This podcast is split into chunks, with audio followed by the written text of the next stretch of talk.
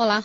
O Comitê Permanente da Assembleia Popular Nacional, APN, o órgão legislativo chinês, deliberou nesta quarta-feira duas propostas para definir o dia 3 de setembro como dia comemorativo à vitória da guerra de resistência à invasão japonesa e o dia 13 de dezembro como dia de luto às vítimas do massacre de Nanjing.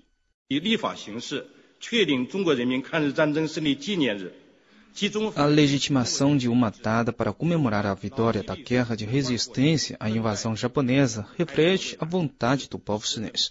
O ato é necessário porque nos ajuda a lembrar da história, estimar a base e criar um bom futuro.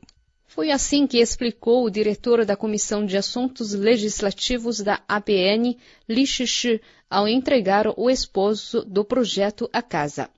O documento ressalta o significado histórico da guerra de resistência à invasão japonesa.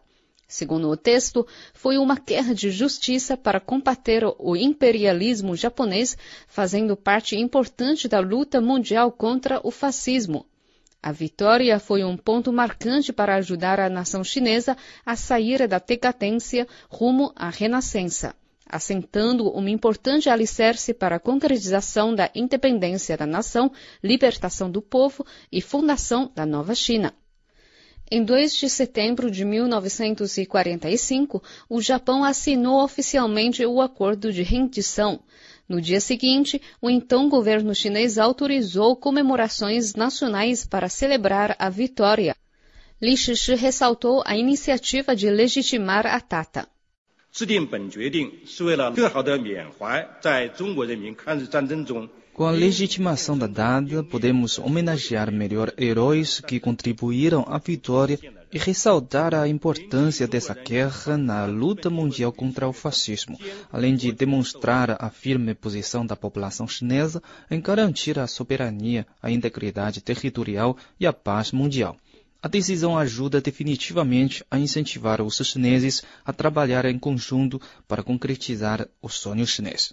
A reunião de ontem deliberou também o anteprojeto para definir o dia 13 de dezembro como dia de luto às vítimas do massacre de Nanjing. Em 13 de dezembro de 1937, o exército japonês começou a efetuar um grande massacre contra civis de Nanjing, no leste da China. A ação durou mais de 40 dias. Mais de 300 mil chineses foram mortos. Li Shishi explicou também a iniciativa. 制定本决定是为了悼念南京大屠杀死难者 A proposta tem como objetivo homenagear as vítimas do massacre e todos os compatriotas que sofreram durante a invasão japonesa. A conduta japonesa causou graves danos ao povo chinês e ao resto do